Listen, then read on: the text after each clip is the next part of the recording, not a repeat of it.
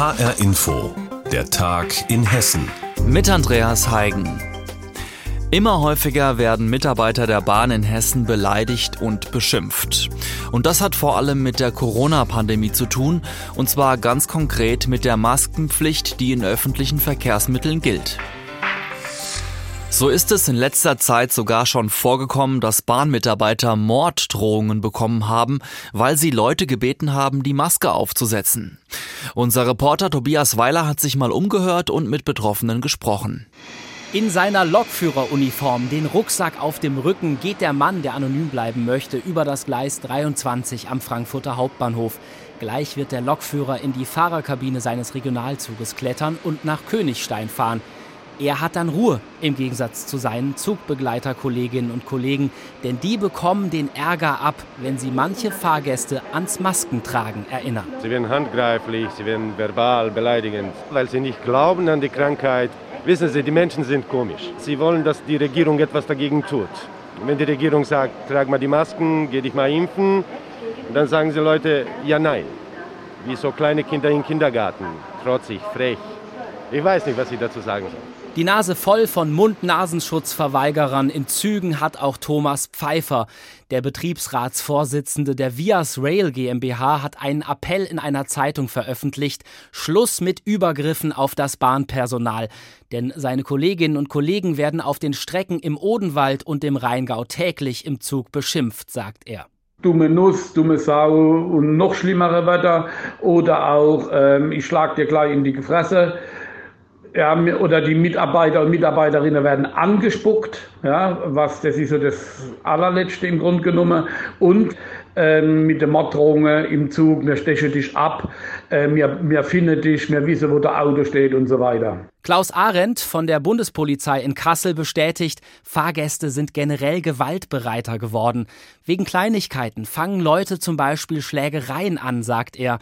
Wenn das Zugpersonal Fahrgäste bittet, zum Schutz vor Corona die Maske aufzusetzen, würden die häufiger so aggressiv reagieren, dass die Bundespolizei kommen müsse. Und das mündet dann teilweise auch in Widerstandshandlungen gegen Polizeibeamte oder auch gegen tätliche Angriffe auf Polizeibeamte. Also auch dieses Phänomen Durchsetzung der Maskenpflicht äh, führt häufig zu Gewalttaten. Der Betriebsrat der Vias Rail GmbH versteht die Welt nicht mehr. Im ersten Corona-Lockdown habe das Vias-Personal sogar noch oft Lob bekommen. Im zweiten Lockdown sei die Stimmung dann gekippt. Für Betriebsrat Thomas Pfeiffer, der selbst auch Lokführer ist, ist bald Endstation. Wir machen das eigentlich alle mit sehr viel Freude und Engagement. Aber wenn Sie 365 Tage im Jahr äh, solche Beleidigungen hören oder angespuckt werden oder geschlagen werden, äh, dann haben Sie wirklich bald keine Lust mehr. Helfen würde es laut Pfeiffer, wenn die Zugbegleiterinnen und Begleiter zum Beispiel nicht allein im Zug wären, also eine Schicht doppelt besetzt wäre. Er weiß aber auch, das Personal ist knapp, das Geld auch. Reporter Tobias Weiler hat für uns berichtet. Jetzt geht's um die Grundsteuer in Hessen und da hat der Hessische Landtag in Wiesbaden über eine Reform der Grundsteuer debattiert.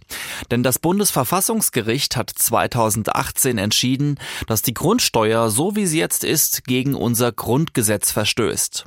Deshalb muss der Gesetzgeber bis 2025 für eine neue Bemessungsgrundlage sorgen.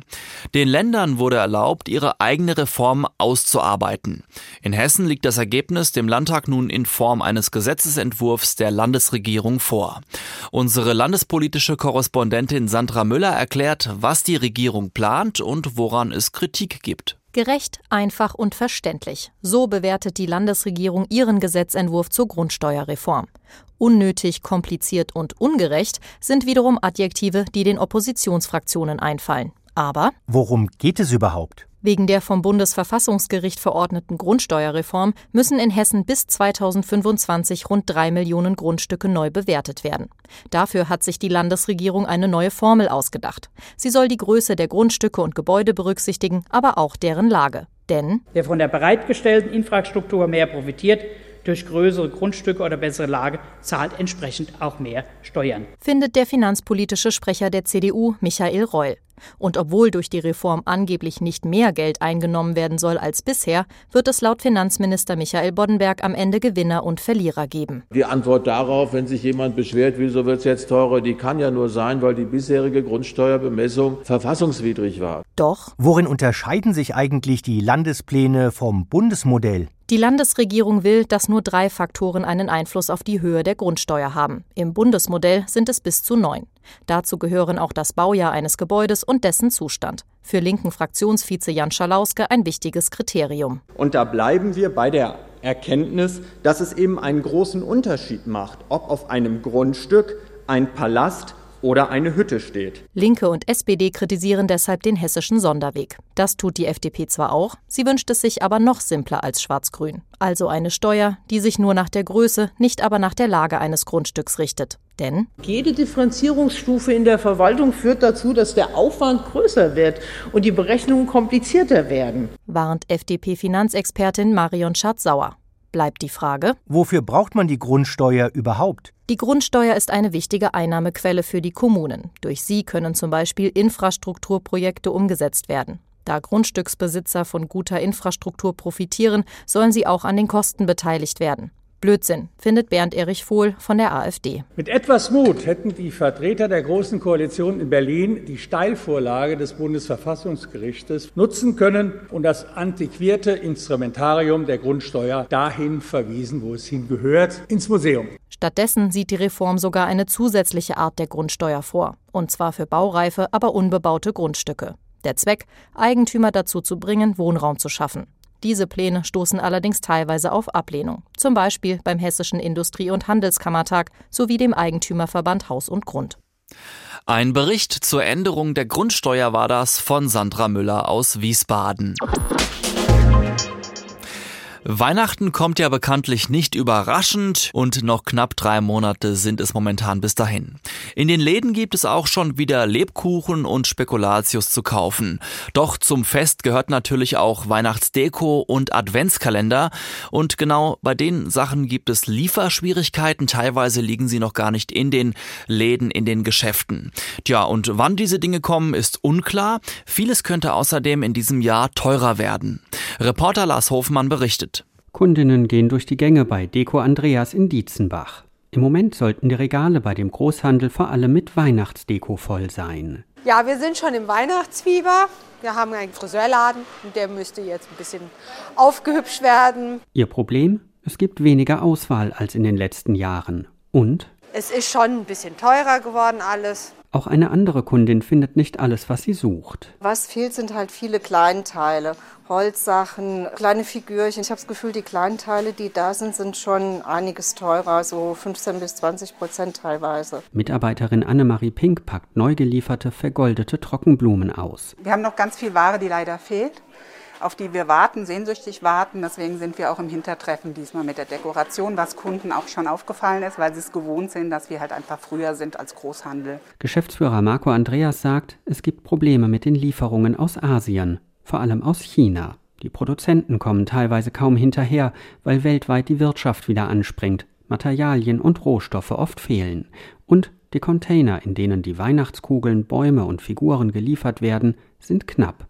Vor Corona habe ein Container von Shanghai nach Hamburg 1200 oder auch mal 2000 Euro gekostet. Jetzt sind es um die 20.000 Euro. Die Containerpreise sind natürlich um bis, bis zu 20, 21-fach gestiegen. Nach wie vor fehlen Sachen. Container sind nicht verfügbar, Schiffe sind ausgebucht. Das verteuert natürlich die Waren einfach auch im Einkauf extrem. Da kommt es Marco Andreas entgegen, dass er seit einigen Jahren auch in Osteuropa fertigen lässt. Das entspanne die Situation für seinen Großhandel etwas. Einzelne Artikel, wie etwa Weihnachtsbaumkugeln, seien aber durchaus bis zu 15 Prozent teurer geworden, sagt er. Verzögerungen bei den Lieferungen um mehrere Wochen, teilweise Ware, die gar nicht ankommt. Ein Problem für viele Händler. Denn alleine für Weihnachtsdeko wollen die Kunden in Deutschland in diesem Jahr rund eine Milliarde Euro ausgeben. Und so trifft es auch die großen Ketten. Kick beispielsweise teilt schriftlich mit. Leider erleben wir immer wieder, dass unsere Ware trotz Vereinbarung nicht mitgenommen wird, weil Wettbewerber bereit sind, mehr zu zahlen. Entsprechend schwierig gestaltet sich die Anlieferung der Weihnachtsdekoration. So geht es derzeit vielen. Das Spielzeugunternehmen Craze aus Karlsruhe beispielsweise verkauft Adventskalender mit Spielzeug. Viele Kalender sind noch gar nicht geliefert. Und die Handelsketten, die die Adventskalender weiterverkaufen, haben ihre Verträge mit Craze schon vor Monaten abgeschlossen, als noch nicht absehbar war, dass es Produktions- und Lieferengpässe geben würde. Florian Lipp hofft, dass in den nächsten Wochen wenigstens die ausstehenden Bestellungen geliefert werden und dass sich die Lage bis Weihnachten 2022 wieder entspannt. Mehr zu diesem Thema gibt es bei Max, dem Marktmagazin des HR-Fernsehens. Die Sendung dazu gibt es auch in der ARD-Mediathek zu sehen. In den neuen Bundestag wird zum ersten Mal eine schwarze Frau als Abgeordnete einziehen. Und sie kommt aus Hessen. Ihr Name Avet Tesfayesus. Sie wird für die Grünen in den Bundestag einziehen. In dieser Woche hat sie sich auf den Weg nach Berlin gemacht und HR-Inforeporter Carsten Gohlke hat sich mit ihr auf dem Bahnhof in Kassel-Wilhelmshöhe getroffen. Avet Tesfayesus steht mit einem Koffer am Bahnsteig. Gleich geht es mit dem Zug nach Berlin, denn die 47-Jährige zieht für die hessischen Grünen in den Bundestag ein. Jesus ist sichtlich erleichtert, dass sie über die Landesliste den Sprung nach Berlin geschafft hat. Für sie ist es aber nur ein Start. Das Mandat an sich ist nicht der Gewinn für mich, sondern das, was daraus kommt. Die 47-Jährige ist Anwältin für Asylrecht, seit 2009 bei den Grünen und seit 2016 Sprecherin für Integration und Gleichstellung der Grünen-Fraktion im Kasseler Stadtparlament. Der rassistische Anschlag in Hanau habe sie dazu bewegt, überhaupt für den Bundestag zu kandidieren. Oh, das hat mich sehr getroffen. Damals habe sie zuerst überlegt, ob sie mit ihrem Mann und ihrem Sohn das Land verlassen soll. Sie entschied dann aber zu bleiben und für eine bessere Zukunft zu kämpfen. Ich glaube, wir sind am Anfang der Arbeit. Also wir haben über viele Jahre das Thema ignoriert. Auch ich selbst tatsächlich. Ich habe ja in meiner Jugend, in meiner Schulzeit auch die Anschläge von Mölln, Solingen, alles mitbekommen. Und dann kam so eine Ruhe und ne, wir haben alle unser Leben gelebt und das aus dem Blick verloren. Und ich bin froh, dass wir das jetzt angehen. Tesfa Jesus wurde 1974 in Eritrea geboren. Noch als Kind flüchtete sie mit ihrer Familie nach Deutschland. Die 47-Jährige wohnt mittlerweile seit über 20 Jahren in Nordhessen. Sie kandidierte als Direktkandidatin im Wahlkreis Werra-Meißner-Hersfeld-Rotenburg, lebt aber in Kassel. Bei der Frage nach der Wunschkoalition reagiert sie verhalten, denn als ehemalige Kommunalpolitikerin weiß sie genau, wie schwierig oft der Blick über den eigenen Tellerrand ist. Ich könnte es mir mit allen vorstellen, die bereit sind, an bestimmten Punkten Kompromiss zu machen und wirklich eine gute Klimapolitik zu machen. Das ist A und O erstmal für uns als Grüne, auch für mich selbst, weil wir einfach nicht viel Zeit haben für die Zukunft. Im Bundestag will sich das Jesus für die Chancengleichheit, Diversität und ein Asylgesetz einsetzen, sowie Rassismus und Diskriminierung bekämpfen. Klar, das Thema Chancengleichheit auf allen Ebenen, zum Beispiel mit einem Antidiskriminierungsgesetz, ist mir sehr wichtig. Und ich habe natürlich auch in einem ländlichen Raum kandidiert und habe gesehen, dass wir da auch eigentlich den Fokus auf den ländlichen Raum setzen müssen. Wir denken oft viel zu urban und da würde ich mir auch schon wünschen, dass das auch mehr mitgesehen und mitgedacht wird. Die Grünen-Politikerin aus Nordhessen, Avet Tesfayesus, wird als erste schwarze Frau in den Bundestag einziehen. Reporter Carsten Gohlke hat über sie berichtet. Und das war der Tag in Hessen. Mein Name ist Andreas Heigen und alles Wichtige aus Hessen finden Sie auch ständig aktualisiert auf hessenschau.de.